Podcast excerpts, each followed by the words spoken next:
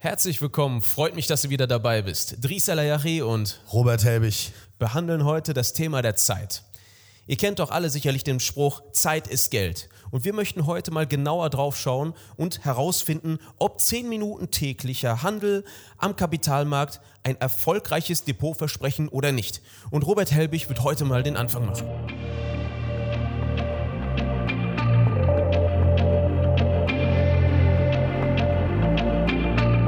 In der Welt der Börse geht es rau zu. Bullen kämpfen gegen Bären, Kurse sind unberechenbar und mittendrin bist du, der Anleger. Mit dem Wissen aus diesem Podcast behältst du die Kontrolle über dein Kapital, denn du wirst verstehen, wie du richtig investierst und Risiken als Chance begreifst. Der Kapitalmarkt-Navigator zeigt dir Wege, damit du die Richtung bestimmen kannst.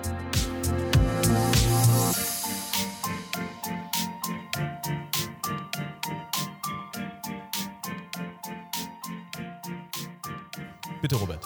Ja, einen wunderschönen, auch von mir ein herzliches Willkommen. Ähm, ich möchte vielleicht auch erstmal damit anfangen, äh, bezüglich äh, die Diskrepanz zwischen Zeit und Geld. Also meistens ist es so, die Leute, die viel Zeit haben, haben weniger Kapital oder auch in Phasen, in denen man im Leben viel Zeit hat, hat man meist weniger Kapital und auch andersrum, wenn man viel Kapital hat, meist wenig Zeit. Wir möchten heute über das zweite Fallbeispiel sprechen, nämlich doch Kapital zur Verfügung zu haben, dafür allerdings leider keine Zeit.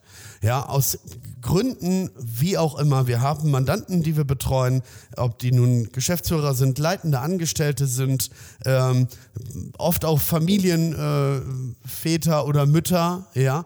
Ähm, also dementsprechend oder, oder weiß ich nicht, zeitintensive Hobbys gibt es durchaus auch. Wie zum Beispiel äh, Golfen. ja, sehr zeitintensiv, genau.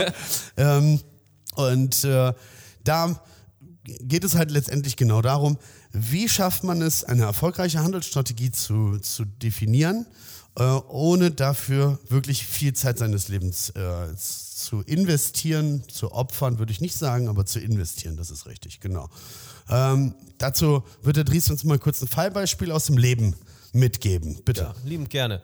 Also ähm, wir hatten mal einen Mandanten tatsächlich, äh, bevor der hier ins Coaching kam, äh, war selbstständig ähm, äh, tätig, hatte am Tag zehn Stunden Schichten und äh, musste sich nahezu nur auf sein Unternehmen konzentrieren. Und ganz nebenbei hatte er auch noch zwei kleine Kinder, um die er sich kümmern musste. Ne, also dementsprechend äh, wollten die immer mit Papa spielen und haben auch seine Zeit in Anspruch genommen. Und ähm, er hatte zwar ein Depot mit relativ viel Kapital und ähm, er hat am Ende so gehandelt, dass er lediglich auf Nachrichten reagiert hat, die er in den kurzen Pausen, die er da mal bekommen hatte, äh, umsetzen konnte. Ja, also da waren dann dementsprechend mal ein paar Quartalszahlen oder ein paar Schlagzeilen und dann hat er dementsprechend Aktien gekauft und verkauft und sich gewundert, warum es nicht läuft. Weil es war impulsiv, es war äh, unvorbereitet und ähm, es war einfach keine Strategie vorhanden. Ne? Und das ist halt auch. Übrigens, entschuldige, dass ich unterbreche, ist ja. übrigens ein, ein sehr, äh, sehr weit verbreitetes äh, Thema der An Anleger, ja. ja. dass sie halt eben wirklich hergehen und äh, ja, nach, nach News traden, hier was hören, dort was hören, irgendwelchen Trends hinterher springen, die irgendwo dann wieder aufpoppen. Und die werden ja zum Teil auch immer wieder in neuen Schleifen gehandelt, ja, Wasserstofftrend zum Beispiel. Und das ist eine Sache, die zu großen Problemen führt. Wenn man nämlich heute etwas über Aktien hört, sich diese dann ins Depot zu legen. Ja, also man sollte vorbereitet sein. Dries, mhm. erzähl uns vielleicht noch was ja. vom Dreieck, den Erwartungen. Das ist halt der Punkt mit der Vorbereitung. Es gibt das klassische ähm, Dreieck der Geldanlage, in dem die drei Säulen Liquidität, Rendite und Sicherheit vorkommen. Und äh, bei vielen Mandanten ist es so, dass sie sich Ziele erstellen, ähm, wo sich die einzelnen Punkte da ziemlich stark praktisch im Wege stehen. Wie zum Beispiel eine hohe Rendite zu erwirtschaften und gleichzeitig auch eine hohe Sicherheit zu haben. Da muss ich einmal sagen, je höher die Rendite ist, desto höher ist auch das Risiko. Da muss man dann dementsprechend kommunizieren. Klar gibt es natürlich Möglichkeiten, das Risiko zu transferieren. Dafür bedarf es dann wieder aber einer gewissen Vorbereitung und vernünftiger Strategien. Ne? Und ähm, ganz wichtig ist auch dementsprechend zu Beginn ein vernünftiges Mindset zu haben, ja, ähm, das einen dann dementsprechend dabei hilft, ähm, die, die Motivation nicht zu verlieren und seiner Strategie auch treu zu bleiben. Mhm. Grundsätzlich zu der Vorbereitung würde ich gerne was sagen. Und zwar habt ihr oft die Situation, wenn man jetzt einfach hergeht und sagt, okay, ich höre mir irgendwelche News an, ich möchte hohe Rendite, aber ich möchte auch langfristig irgendwie äh, was davon haben. Wie der Dries gerade schon gesagt hat, kollidieren einfach viele Dinge. Jetzt nimmt man sich eine gewisse Zeit und bereitet etwas vor. Dazu definiert man erstmal, in welchen Branchen möchte ich handeln, in welchen Regionen möchte ich handeln ja, damit man halt eben auch äh, schon mal einen, ein gewisses Universum sich festlegt. Dann schaue ich, okay, wie möchte ich, also wie möchte ich die Gewichtung halten zwischen meinen langfristigen Investments, mittelfristigen und auch kurzfristigen Investments? Weil auch das sollte man sich unbedingt vorher bedenken und äh, sollte danach auch schauen, dass man die Gewichtung einhält. Ja, also für kurzfristige Investments, äh, für Einzelinvestments, mich 50 Prozent meines Depots zu nutzen, ist dann, glaube ich, wie ihr euch vorstellen könnt, nicht gerade die intelligenteste Lösung, äh, sondern man sollte das natürlich, desto höher das Risiko, desto kleiner die Gewichtung organisieren. Nur um ja? das einfach nochmal kurz klarzustellen, weil ihr euch dann dementsprechend stark abhängig macht von einem einzigen Unternehmen, Fonds oder ETF. Das ne? ist es, von einer ja. Handelsidee, von um das auch direkt so zu sagen. Richtig. Ja. Und ähm, das ist auch mit einer der größten Schwierigkeiten, einer Idee hinterher zu laufen. Ja?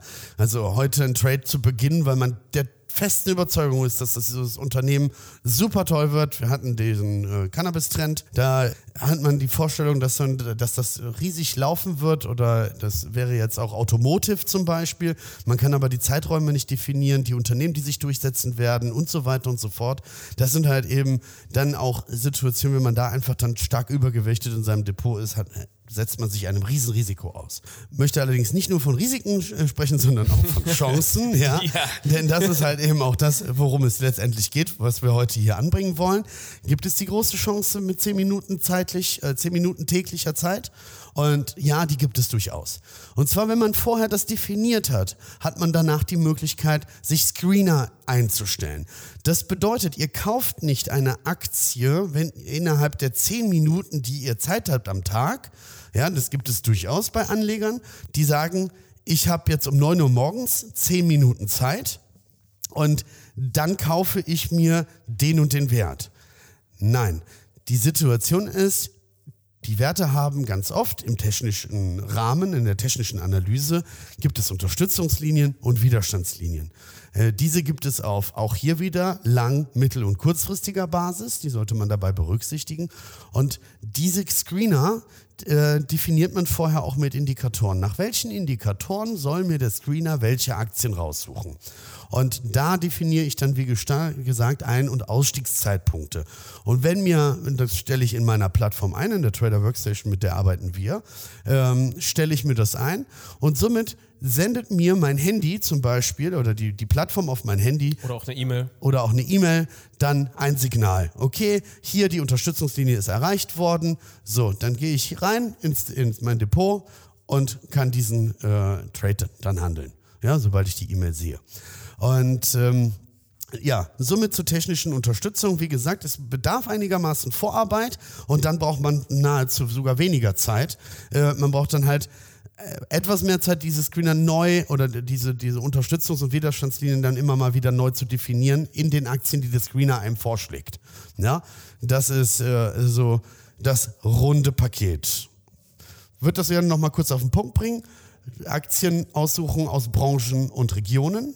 Dann die Gewichtung innerhalb meines Depots definieren bei lang-, mittel- und kurzfristigen Investments und dann die Screener nach den Indikatoren einstellen, die ich mir vorher festgelegt habe. Technische Indikatoren sind es bei Screenern. Und diese spucken dann die Aktien aus, wo ich Unterstützungs- und Widerstandslinien definiere, nach denen ich dann meine ähm, Signale einstelle. Ja, das ist der so. Punkt. Ne? Dieser Screener ist halt praktisch euer Tool dafür, um gewisse Strategien einfacher umsetzen zu können. Es gibt jetzt drei Beispiele, die ich mal ganz kurz anreißen möchte, ähm, die mit diesen Screenern wunderbar äh, äh, äh, harmonieren. Die erste Strategie wäre die sogenannte Value-Strategie. Da fragen sich die Leute jetzt eigentlich, da muss ich die Aktien noch lange halten, warum brauche ich dann Screener? Ganz einfach, weil man mithilfe der Screener schon grob vorfiltern kann, welche Unternehmen fundamental über- oder unterbewertet sind. So. Und anhand dieser Ergebnisse kann man dann dementsprechend tiefer auf diese Unternehmen eingehen und diese dann langfristig im Depot drin behalten. Die äh, zweite Strategie wäre das Swing Trading. Das ist praktisch äh, der große Bruder vom Day Trading, ja? der etwas geduldigere Bruder, wie man so schön sagt. ja? Hier handelt man über ein paar Wochen oder auch ein paar Monate einzelne Trading-Ideen und dort wäre es dann beispielsweise so, dass man eher mehr auf die technische Basis achtet, dass man beispielsweise sagt, wenn Unterstützung X gebrochen ist, möchte ich rein, wenn Volumen Y äh, durchbrochen ist, möchte ich rein und dann wird das Trading-Setup erstellt ja, und dann wird dementsprechend gehandelt. Und beim Trading-Setup, um euch noch mehr Ruhe und Gelassenheit zu geben, könnt ihr dann nochmal ein Stop mit einbauen, ganz entspannt und ein Take Profit. Da müsst ihr euch um gar nichts mehr kümmern. Ihr habt im Vorhinein definiert, wie viel Kapital ihr ins Risiko setzen wollt und wie viel Kapital ihr äh, ähm, an Rendite einfahren könnt. Und da wisst ihr auch vorher schon das Chancen-Risiko-Verhältnis. Und das. Was immer sehr wichtig ist. ne? Richtig. Also eine 1 zu 1 Chancen-Risiko-Verhältnis ist immer schlecht. Am besten 1 zu 2, 1 zu 3. Ja? Da kann man ja eine Münze werfen bei 1. Hat auch schon gut funktioniert. bei, bei so manchen. Du meinst aber nicht die Bitcoin-Strategie, ne? nee. Äh, Okay. nee. Äh, auf jeden Fall ähm, so viel dazu. Swing Trading wäre dann äh, der zweite, ähm, die zweite Strategie, die man anwenden könnte. Und die dritte wäre dann auch nochmal sehr interessant für Anleger, die ähm, sich ein, mo eine monatliche Einnahmequelle aufbauen möchten. Äh, diese würden dann beispielsweise mit äh, Stillhaltergeschäften arbeiten und dementsprechend dann Optionen schreiben. Wie das Ganze funktioniert, werden wir noch mal in einer separaten Folge genau erklären. Da liegt der Mehrwert darin, dass ihr weniger Risiko habt ja, und äh, dafür immer einen festen Betrag erwirtschaften könnt, äh, mit dem ihr monatlich rechnen könnt. Das sorgt für mehr Planungssicherheit bei euch, ja, und da müsst ihr auch nicht viel machen. Da sucht ihr euch die Optionen raus mit den Optionsscreenern. Da könnt ihr die Volatilität eingeben, die Trendstärke, Wenn ich alles. dich unterbrechen darf. Das ist eine neue Folge. Ah, gut, du weißt, ihr macht das mit Leidenschaft. ja, ne? ich merke das schon dementsprechend. Ne? Ich, will, ich will hier den äh, Zuhörern nichts vorenthalten. Ja? Äh, dementsprechend.